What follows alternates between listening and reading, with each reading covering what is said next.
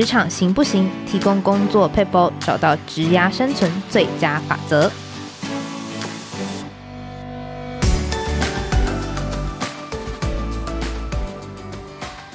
你好，我是吴若泉。Hello，听众朋友，大家好，我是经理人月刊采访编辑吴美心。今天呢，我们邀请到广播金钟奖主持人，还有知名作家吴若泉吴老师来到节目现场。所以听众朋友们呢，一开头就会听到老师非常有磁性的声音来跟大家打招呼。那这一集播出的时候呢，刚好会是十二月底，就是今年的年末。那我们大家想一想，今年这一年过得怎么样呢？哎，老师，你今年这一年，你觉得大概过得怎么样？因为您刚好又出了新书嘛，是，是不是会有点忙碌？今年我想是大家经历疫情之后哦，嗯、一个很大的生活啊、工作，嗯、呃，甚至是你的人生观点改变的一年啊、嗯。那呃，我想我跟大家一样，也随着这样的一个呃时代的氛围啊，呃，对自己有一些新的期许。那么。呃，回顾这一年，好像想要做的事情或该做的事情，也都呃忙到了一个段落。回头看这一些一年呃付出跟努力的结果，呃，内心当然是觉得还蛮开心。当然也希望说，呃，跟每一个人一样，在眺望二零二四年的时候，可以让自己呃感觉到有所成长。那么在人生当中会，会呃觉得一直是在一路向前的。是，那听众朋友们听到，诶，刚刚好像一年来嘛，好像做了一些事情，那会不会觉得这一年还蛮忙碌的呢？那未来一年会不会想要有更好的时间安排？那这一期的题目呢，就非常适合你。因为呢，若权老师最近呢，在呃月之出版刚好出版了一本新书，叫做《大人的青春就该好好挥霍》。那这个是老师的第一百二十号作品了，是，是第一百二十本吗？是是，哇，真的，这叫著作等身呢。然后这本书的标题也非常有趣，就叫做《大人的青春就该好好挥霍》。哎、嗯，这是一本怎么样的书？为什么会叫做《大人的青春》？然后。你看，大人的青春好像就已经所剩无几了嘛，嗯、那你还要挥霍它，这个概念会是什么样呢？这是一个很棒的问题哦。其实，在我眼前的美心就是依然是青春少女般啊、哦，可是我们就要回头看看我们内在的自己，什么时候有种转大人？就我真正的转大人，不是我的身高、体型或年岁的改变啊、哦。我想。我们从呃青少年一直到进入职场工作之后哈，呃，有一些人他是每一年吹着生日蛋糕上面的蜡烛，很清楚记得现在自己几岁。对。那我想多数人可能呃也有另外一种感觉，是一种无龄感，觉得时间过得很快。尤其我们在做广播节目的人，有特别有这种感触哦，觉得好像。才陪听众朋友跨年，怎么马上又要再跨一次年？啊、因为会不会有被时间追着走的感觉？哎、欸，我觉得这就是个相对的观念啊、哦嗯。就像我妈妈从小就劝告我说：“这个呃，人只有两只脚，钱有四只脚哈，所以你要追钱是很难追哦。欸”我小时候很爱顶嘴，我就跟她讲说：“那我一定要。”跑得比钱更快，就让钱来追我。那我想时间的观也是相对的，像爱因斯坦的相对论也是提出一个这样对时间的见解啊。他觉得如果你的速度是跑得更快的话，也许你会感觉时间是慢下来哦。所以我想你在一年到了年终的时候，你是觉得你在追着时间跑哦，呃，还是你一直被时间追赶？其实就看你对时间的刻度、时间的观念。他会写这本书，刚才美心说大人的青春，我们就看看你几岁开始真正觉得自己是转大人，就是你比较有自主性，你做很多事情不是被强迫的，你有对人生的一些自我的选择好。那你对于呃成功，你有自己的定义，万一有一些挫折或失败的时候，你都能够用一种重新选择的角度去看它。我觉得这是一个成为。呃，成熟的大人很基本的对自己生命的一些态度啊。如果你从那一天开始，你已经觉得自己是一个大人了，那我想你呃很重要的课题就是，那你如何维持你在还没有这一些条件之前的那种天真热情，那种对生活的种种的动力啊？如果这些东西都具足，那你就有大人的青春嘛啊。那么接下来，那就要好好的挥霍哦。所谓的挥霍呢，就是你可以。尽情尽兴啊，在自己所选择的方式跟范围之内，你可以去挥洒你的生命啊。我想这本书的书名大概是这样的方向，但因为我从上班第一天开始哦，因为我以前待的企业都很重视时间管理，嗯，他们就给我非常多时间管理的训练哦，几乎扎扎实实呃上了四年的课啊，四年都在谈时间管理吗？是。那么后来我也因为有这样的经历，所以在职场上面也成为一名教授时间管理的讲师。那在人生的不同的阶段，就会看到时间对我们的意义跟重要性啊。当然，我已经写一百二十本书啊。其实从应该第二十几本书，就有很多出版社跟我提案，希望我能够把时间管理的专业，呃，透过文字来分享啊。但对我来说，它其实是一件困难的事啊。呃，就像你要画家去画空气一样啊，就很难呈现，因为空气是看不到的。那你要一个文字作者，透过文字的创作来书写时间。其实它是很大的挑战哈。那我想，如果我们只从技术面来看管理时间，你怎么样让每天的计划可以执行，生活可以过得如你所愿，甚至在周末的时候你还有空档可以休息？我觉得这是时间管理技术面的东西。但在技术面的东西之外，我觉得有一些是你对于时间的认知，因为这个认知而影响到你的选择，形塑出你的工作价值观。你对于时间在职场上面的一种为人处事的哲学，好，因此而形塑出你对于整个人生，你这一生在这个职场上面努力奋斗，你你要追求的是什么？嗯，所以我想，我希望能够。以比较成熟的人生的阶段来写时间管理啊，呃，这样的一个概念，让它不只是一个技术面，是它有它的观念，然后有人生的哲学，然后可以陪伴上班族，不论你现在是三十岁、四十岁，还是你已经哇往熟龄五六十岁，甚至已经在做退休规划的朋友，都能够透过这本书重新的看待自己哦。在时间的洪流里面维持和自己的和谐关系。是，我觉得老师刚刚提到一个，是时间，它其实是一个相对的概念，它其实有时候是你看心态的问题嘛，就是比如说我可能。嗯，在做，比如说我在打逐字稿的时候，我可能就会觉得，哎、欸，度日如年。他可能明明就是只有讲五分钟的话，但是我可能花了三十分钟去打，我就觉得这三十分钟长的不得了。可是如果我今天是一场很愉快的谈话，譬如说跟老师的谈话，哎、欸，我可能就觉得，哎、欸，马上这时间就飞逝，是一个心态上面的感受跟转换。那老师刚刚也提到，就是。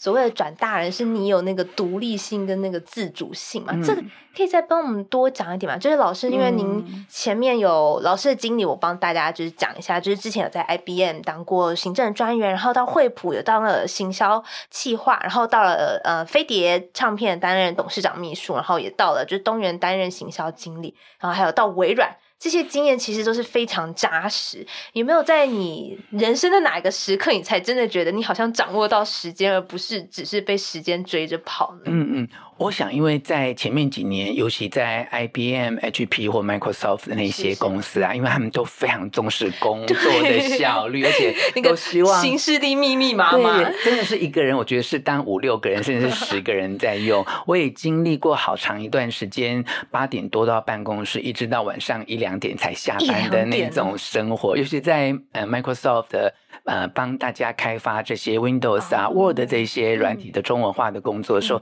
真是非常的全力以赴哦。那么在那么繁忙的工作、那么大的压力，当然时间是飞快哦。那刚才美心提到说，从什么时候开始去意识到这件事情？我觉得，当你压力很大，甚至你的工作让你在某一些时刻感到痛苦到极致的时刻，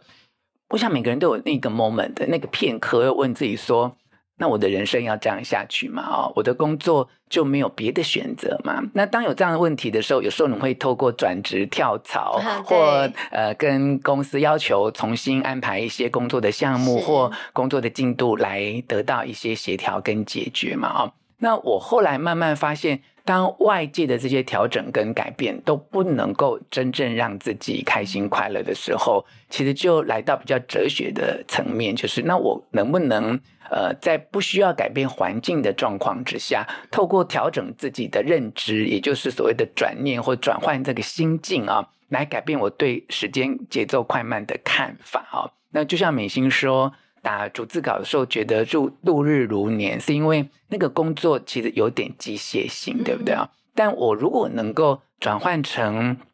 我好喜欢这一段访问，那我希望能够让访问有完美的呈现。我也借由逐字稿的过程当中，呃，重新好像去呃体会一下当时访问的情境的时候，那这就是一种转念哦，就会让我在做这些机械性的工作的时候，好像我就可以呃用比较快乐的心情去处理它。那么处理完之后又变得比较快乐。那总之，我觉得我们。成为成熟的大人之后，我们对于时间哦，总是相爱相杀哦，就是我们非常的珍惜时间，希望拥有更多的时间。但我们也常常因为被时间追赶，或因为工作的进度有时间的压力，而感觉到喘不过气来哦。所以，我想从一个比较成熟的工作角度来看时间的管理。也就是让我们在跟时间相爱相杀的过程当中，让自己可以比较成熟的去接纳，同时也比较能够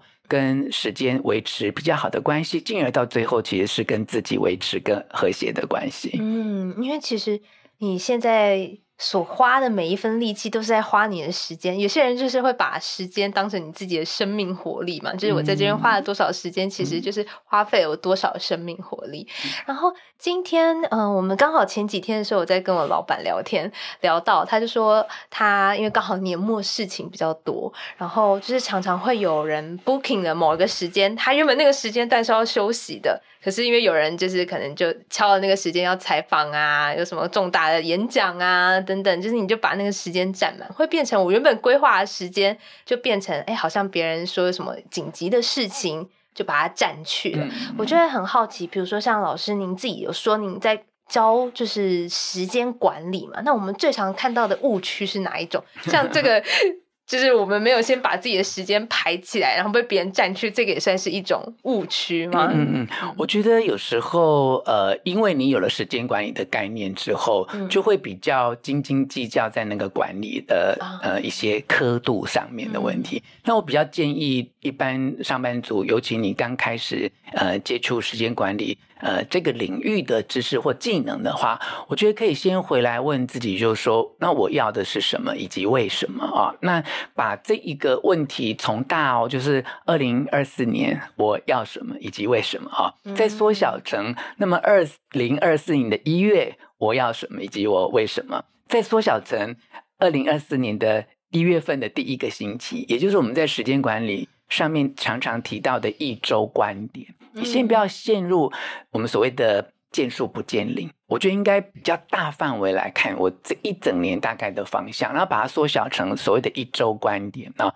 那你就把你跟你目标以及你的价值观排定这个优先顺序有关的工作或行程，先规划到你这一个星期的时间表来。那其中我有提到一个很重要的观念，就是我们要拼盘，但是不要拼满啊。所以拼盘就是，哎，譬如说。呃，我把几个会议都安排在星期二的早上，嗯、或我把我需要做剪接、打逐字稿的工作，我尽量放在呃星期四的下午三点到五点，这是一种拼盘的观念。但就是不能拼满，你一定一个礼拜的这些工作时区里面，一定有空几个时区，让你有这些突发状况、不速之客，你需要有必要去调整这个行程的时候，你是游刃有余的。如果你真的把拼盘都拼满了，这七天或者是一到五这工作的时段，你全部都拼满。那有一个人要来跟你做一个比较紧急的事件的讨论跟上的时候，你都会觉得非常的身不由己啊。当你觉得身不由己的时候，其实问题就来了，就是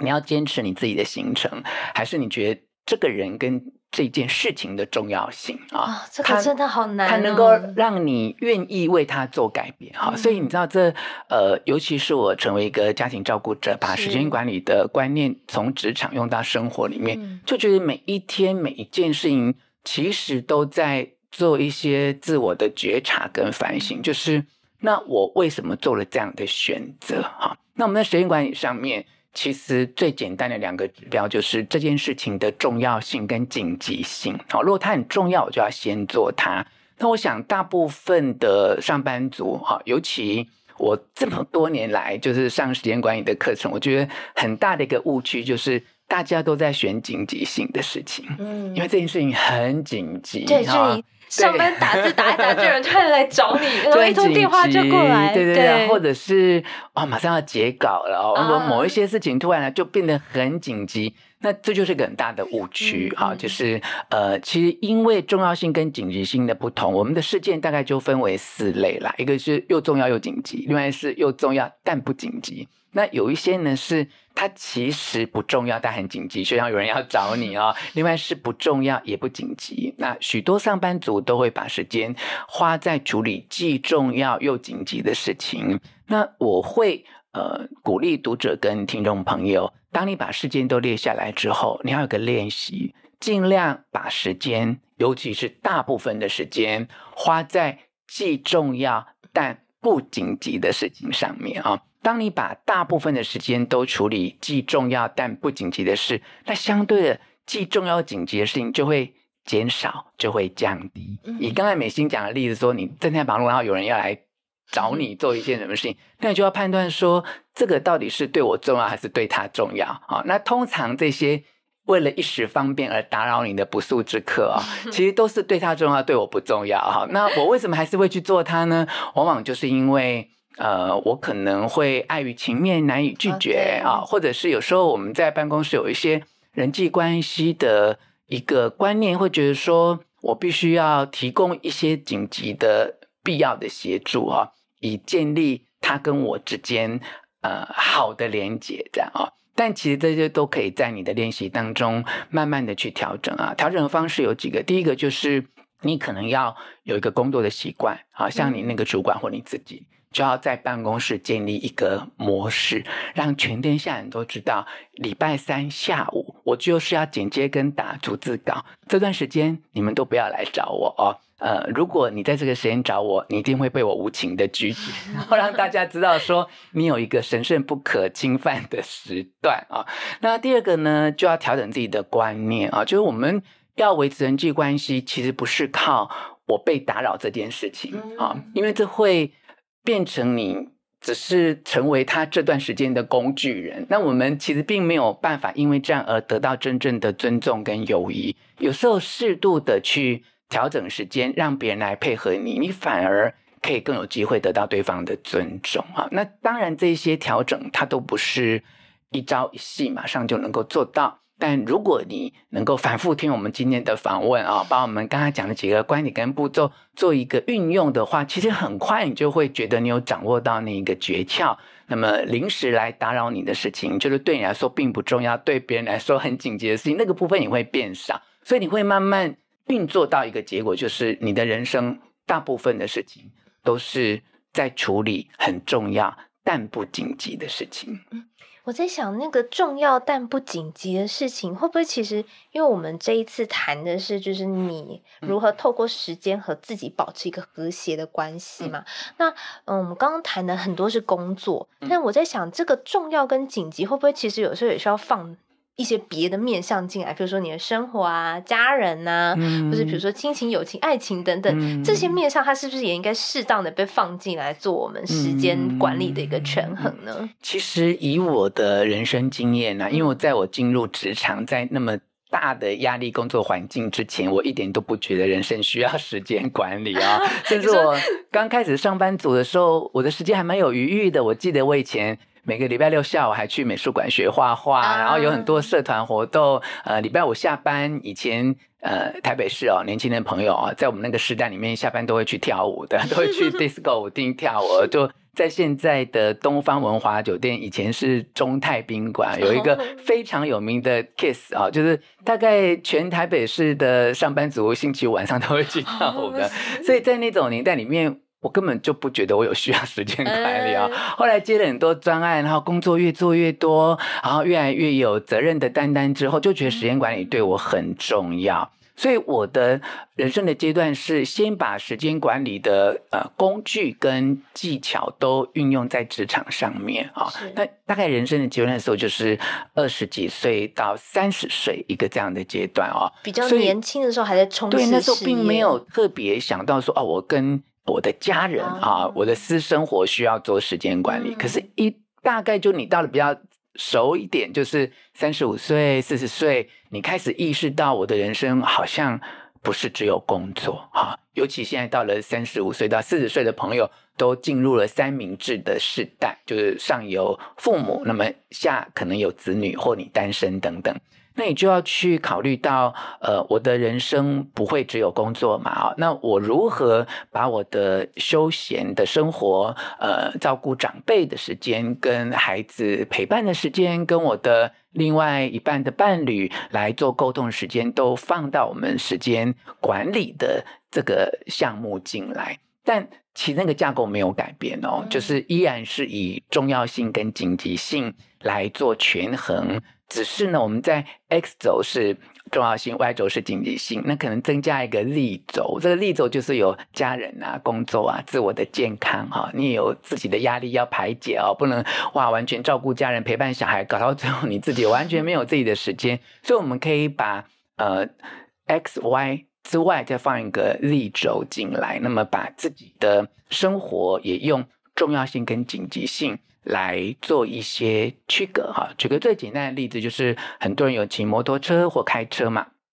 你定期做维修保养这是重要又不紧急的事情，嗯、但是你不做定期保养，你的机车或汽车在路上抛锚，这个时候就变成很重要又很紧急的事情，那你就要尽量把时间去做。重要但不紧急的事情，如果用在伴侣关系也是一样啊。如果你一直很懂得倾听、支持对方，哈，让对方知道，不论你在人生什么样的处境，我都是会支持你、陪伴你，那就是重要不紧急的事情。你可能每天只要花两三分钟跟你的生活伴侣说，无论怎样，我都在，我都支持你。那你们的关系就会在稳健当中。一直维持的彼此的成长。如果你平常都不讲这些话，你下班也不陪他，他跟你讲什么事情，你都不断的否决他哈。他跟你讲办公室老板很难相处哈，就说你也很难相处哈。我跟你相处在一起，我也觉得你毛病蛮多的。那你们两个就一直没有建立那个互相支持的系统，所以有一天呢，你就会。突然在早餐之后接到一通简讯或电话，他就告诉你说：“下班有空吗？我们应该谈一下。”哈，我们两个不应该再这样继续下去，他就会变成一个很紧急的事情。所以，不论是照顾父母、呃，经营情感婚姻、陪伴小孩或工作跟你的主管同事啊，其实你觉得事情很复杂，其实它不外乎就是这几个象限，就是重要或紧急来做一些区分。那当你人能够很。巧妙的运用这一周观点之后，你看，你就可以复制到第二周、第三周、第五十二周，它就形成一个你一年对于时间运用的规划跟看法。把这个模式熟悉了之后，从一年到两年，就可以变成三年、五年、十年。那你短中长期的人生都可以，因为你对于这个时间运用的娴熟，结合你自己的价值观，你就会掌握在一个你好像觉得。你比较有方向感的路上，而不是在忙碌当中一直觉得自己很茫然。是老师刚刚提到，就是我们在要把重要但不紧急的事情，比如说不管是生活或是工作，我们大概就是分一些时间，在一周里面，我们把它分一些时间去做这些事情。那我想，老师会觉得，就是那个重要的事情，我怎么样子去进行取舍啊？因为好像很多事情来。都蛮重要的，就是诶，比如说做采访也很重要啊，然后写稿也很重要啊，或是我今天陪伴家人也很重要。那老师，其实您自己本身就是是非常多写稿嘛，然后又要照顾家人，你这么你怎么样子去看待你现在这个阶段最重要的事情呢？重要的事情其实永远就是跟你此刻对于人生价值的想法有关。嗯、就是你在这个阶段，你觉得什么对你来说是最重要？哈、嗯，有些人觉得我这个时候学专业的技能最重要，哈，以便我将来可以带领一个有效的团队是最重要。有些人会觉得我就是要存钱买房子，对我来说是最重要。但每一个人的价值观不一样，所以我们一直在强调，你在设定这些重要性的优先顺序的时候。一定要告诉自己说，那我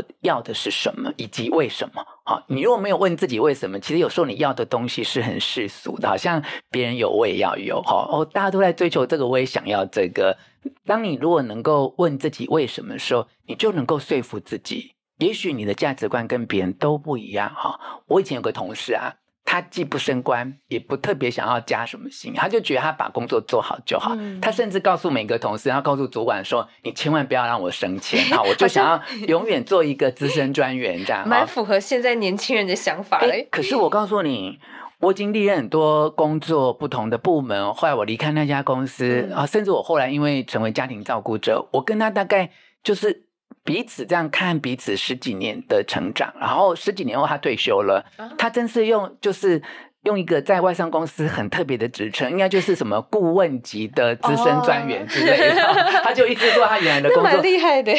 可是他超自在跟快乐的，嗯、因为他就是很 enjoy 他的工作。嗯、他认为他的个性不适合管人，嗯、他也不想做 people management，他只想要把自己的工作做好。嗯、那他也不会去羡慕别人哇升官啊加薪啊啊每年领的公司多少 stock option 这种股票选择权。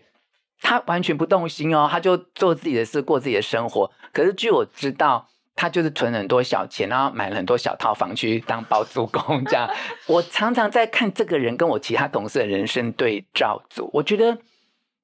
很早就知道他要什么，然后他一直坚持在他自己的人生方向上面啊、哦。那我觉得，呃，他就在成就他自己。所以每一个人的重要性会因为你个人的价值观，还有你的。人生的阶段不一样哦，像我现在已经在这么熟龄的阶段，我就会觉得，呃，照顾我生病的母亲，嗯、我又觉得是我的第一要务啊。就任何时间的安排，我都希望不要呃冲突到他的门诊啊、看病啊或复健的时间啊、哦。那因为我已经是一个长达二十六年的家庭照顾者，我就会觉得，我更要在呃我们人生哦即将要踏入毕业旅行的那个阶段，就是能够很。很很顺顺的啊，就是随着这个时间跟年岁的脚步，我们就走完全程哈，我就比较不会再有呃其他的心有旁骛啊。那举例来说，呃，也许因为已经照顾二十六年嘛，那在距离现在十年前，我就会觉得说大家都在旅行，我现在很久没去旅行。那我以前在上班族的时候，我常常去旅行啊，我三十三十岁之前，我就去过超过三十几个国家。那我其中因为工作的关系，我曾经短暂在欧洲工作过。我就是觉得巴黎是我的心灵故乡，好，就我的灵魂故乡就在巴黎。我觉得我一生应该就要定居在巴黎。所以我后来十年前我就一直跟我母亲上，我就是说我这一生如果没有再去巴黎一次，我会觉得很遗憾，这样啊。所以我就排除万难，就真的去了巴黎，停留了十天啊。那回来之后，我才有一种感觉，就是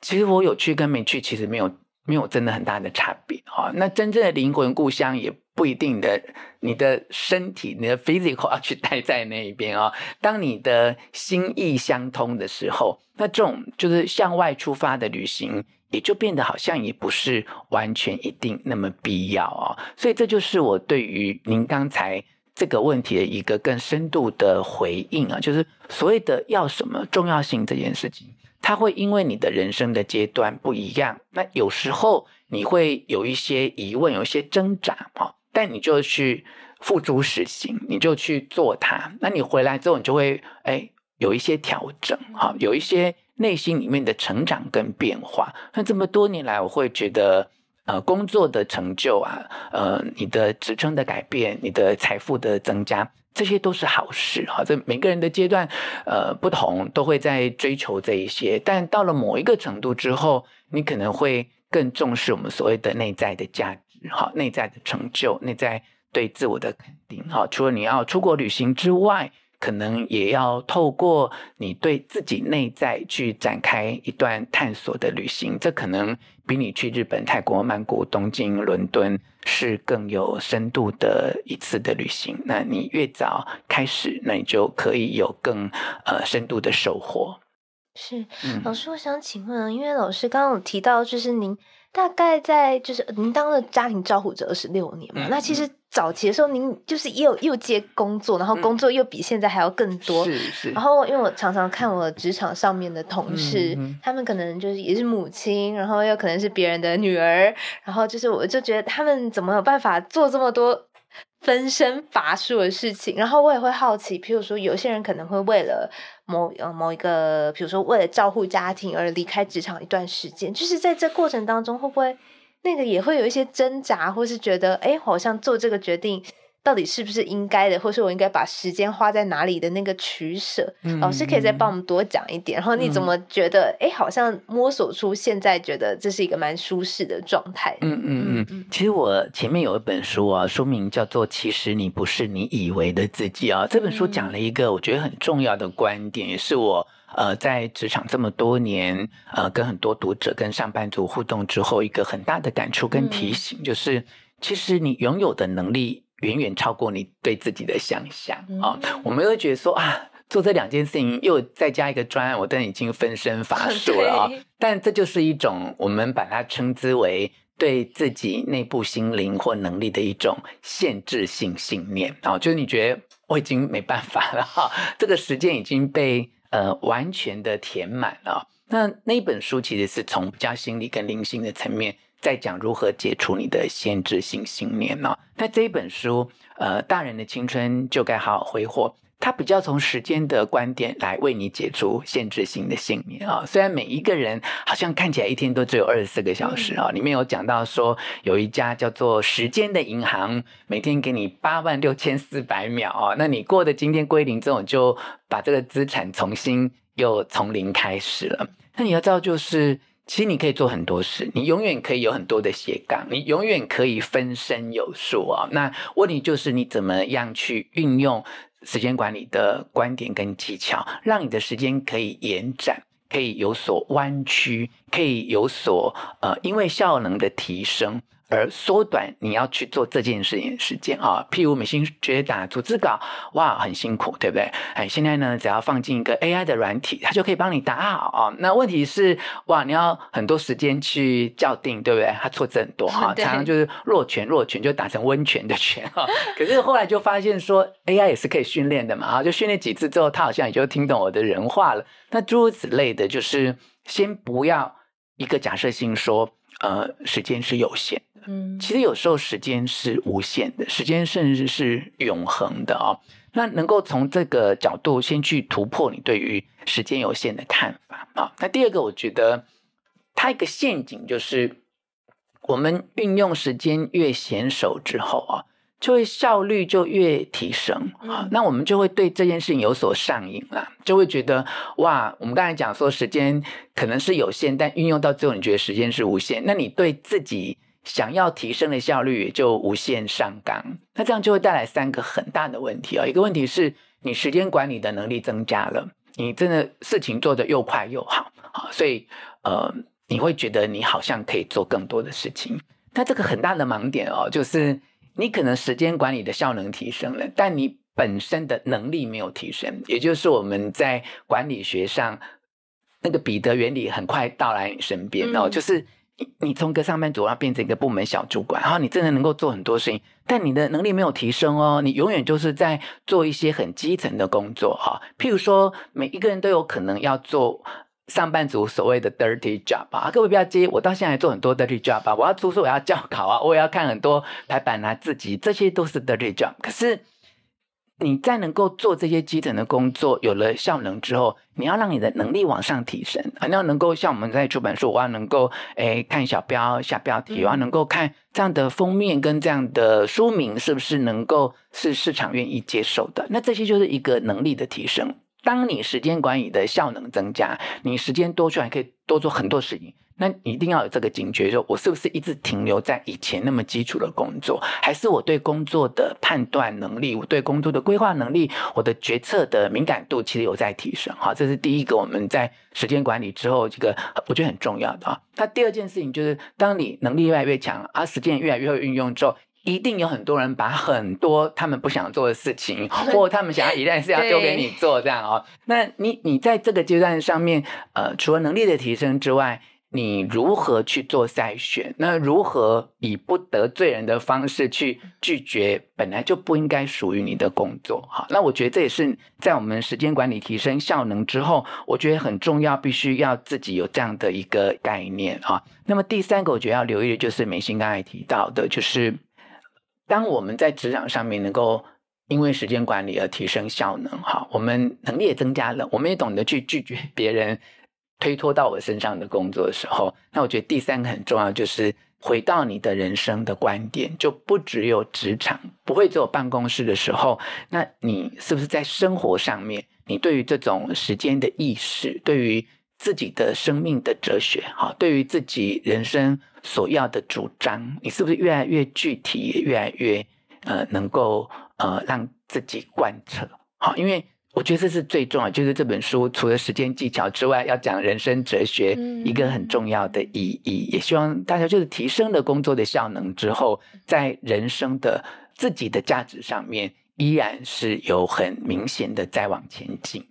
老师刚刚提到，嗯、呃，其实我们效能提升之后，会有很多事情就丢到你身上。嗯，我很好奇，老师会一开始觉得，嗯，不好意思拒绝别人吗？嗯嗯嗯，我。在是一个上班族的阶段的时候，我超喜欢帮助别人啊。然后我一直在当气管讲师的时候啊，我有一个阶段一直很质疑外面很多畅销书在教别人说不啊。我一直在想说，我们为什么要对别人说不呢？当我们能力所及跟时间所及的时候，能够帮助别人多一点不好吗？哦，当年我一直有这样的困惑。那当我接触很多年轻的上班族，我后来发现，因为整个社会的氛围跟每一个人的工作阶段啊，就是其实因为最近这几年台湾的出版市场跟职场的专家里面，其实都一直把那个自我的观念就是放得很重，嗯、就每个人要先做自己，要爱自己，好，我们要人我之间的界限，哈、嗯，你的是你的，是是是我的是我的这样啊。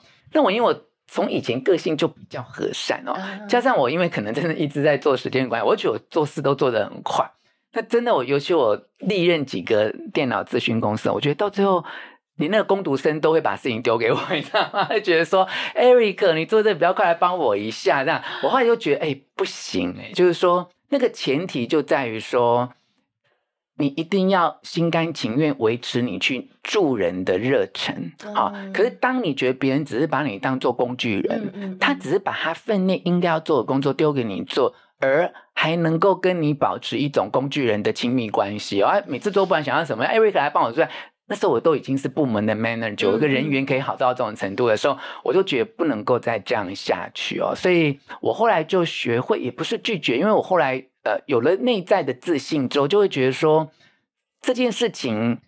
我接受或不接受帮忙，并不足以影响我跟他人际关系。好，那如果我拒绝他，就会影响我们的人际关系，那他也不是我真正要交往的朋友哦。所以我就会呃，从另外一个角度，就解决事情的角度来看待，我们要不要承接这样的帮助别人的任务哦，就是他找我做一件事情，我就会。想说，我有没有其他资源可以帮到他？好，譬如说，我可能三十几岁就因为写作的关系，我就闭着眼睛，我就可以打键盘，我就打字超快的啊。那别的部门让我经理要去做简报、做 PowerPoint，就没有我做的这么美的时候，原来拜托 Eric 帮我做一下，这样啊。我后来就觉得，我有时间、我很乐意的时候，我就协助。当我觉得我很忙，我没有办法做的时候，我就会告诉他。楼下有一个打字行，有一个照相什么制版公司，然后他们有提供这种协助，哈，你可以找他。那就是呃，以解决事情的角度，当你回到解决事情的角度的时候，那你跟别人之间的人际互动的问题，他就没那么严重哦。我拒绝的不是这个人，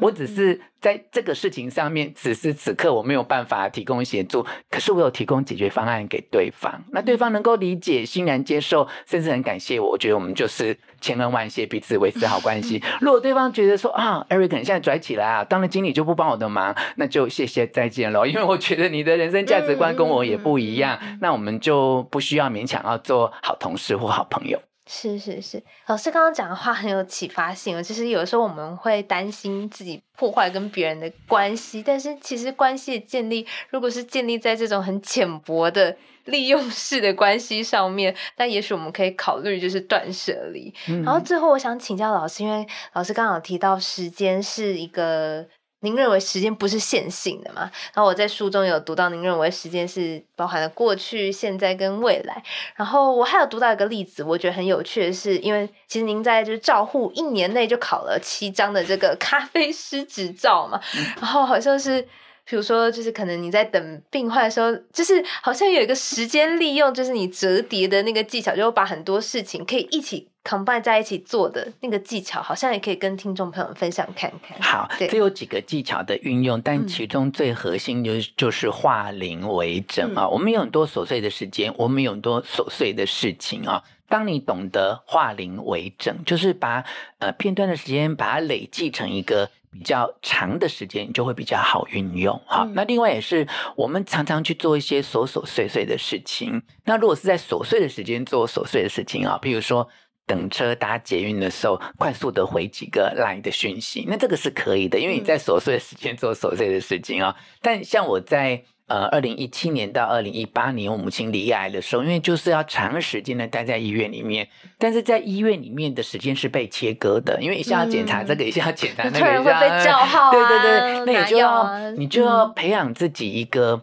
我能够迅速的离开这样的情境，又回到这样的情境的一种定力啊、哦，是那个专注力吗？对，我觉得这个很重要。嗯、也就是书上写的另外一个观点叫做心流，嗯、哦，就是你怎么样透过你的投入，然后是很很 deep 很深的投入，那个很深的投入会让你在很短的时间之内获得很大的效果。譬如哦，你如果真的够累哈，那你晚上睡眠不太够，你知道，你只要中午这样闭个眼睛五分钟，你的大脑就会得到很充分的休息。这是一个呃化零为整一个很小的概念哦。那譬如说，呃，我以前呃就会一个星期就一定会有半天，就陪我母亲带她去阳明山走走，因为她就是一个长期的病患，我觉得要让她能够接触自然，晒晒太阳，她心情会好一点。但有一段时间，我就是忙到没有办法播出这两个钟头或者三个钟头的时候，嗯、那也我也会透过跟他的沟通，就说，那我们可能这个几个礼拜我们就没有办法出去透透气，但是我们可以选一天，就是去台中或台南，然后就两天一夜或三天两夜再回来，就把你没有办法花时间的那两三个小时凑成三十个小时之后，不论用在休闲旅游或工作上面，这些都是一些化零为整的观念啊、哦。那我母亲在癌症病房，因为她的时间就很琐碎、很片段，那我就用来研习呃咖啡的知识啊，练习咖啡的萃取，甚至是练习拉花等等。那因为咖啡是执照呃很多张嘛，哈，它有咖啡知识，那么萃取有。基础篇有中级的，那么烘焙也是一样，就有各种。那我就把它拆解成啊，我这一个月我就先来考咖啡知识，嗯、那么下个月呢，我就可能专攻咖啡的萃取。那我可能从初阶到中阶，呃，咖啡的杯测、风味的测量等等，就把它切割成一些比较小的进度。那么一年下来，后来就考了七张的执照。我觉得这个很有趣，因为 你怎么是，有办法在边等整间的时候，然后边做那个测量吗？好像很难很难想象那个情景。那个、等整间的时候，就是吸收咖啡汁，可是那些术科的部分就在病房，哦、因为在住院的时候，真的。有时候那个时间是你会觉得，呃，心情也不是很好，因为你也不知道癌症的治疗当时的效果好不好，其实都会有很多的。呃，压力跟焦虑哦，嗯、所以书上又写了一个非常反传统的观念哦，给各位上班族朋友们讲。我们从小就被规定说要专注啦，可是我很鼓励大家一心二用哦。那我有列出呃不同性质的事情，有些事情呃，譬如说开车你就不能一心二用，因为你要非常的专注嘛啊。但是哎，面对陪病这件事情，你就可以一心多用。一方面要顾虑长辈的身体，一方面你也。可以把某些注意力放在自己身上，好，那这就是一心多用。你不要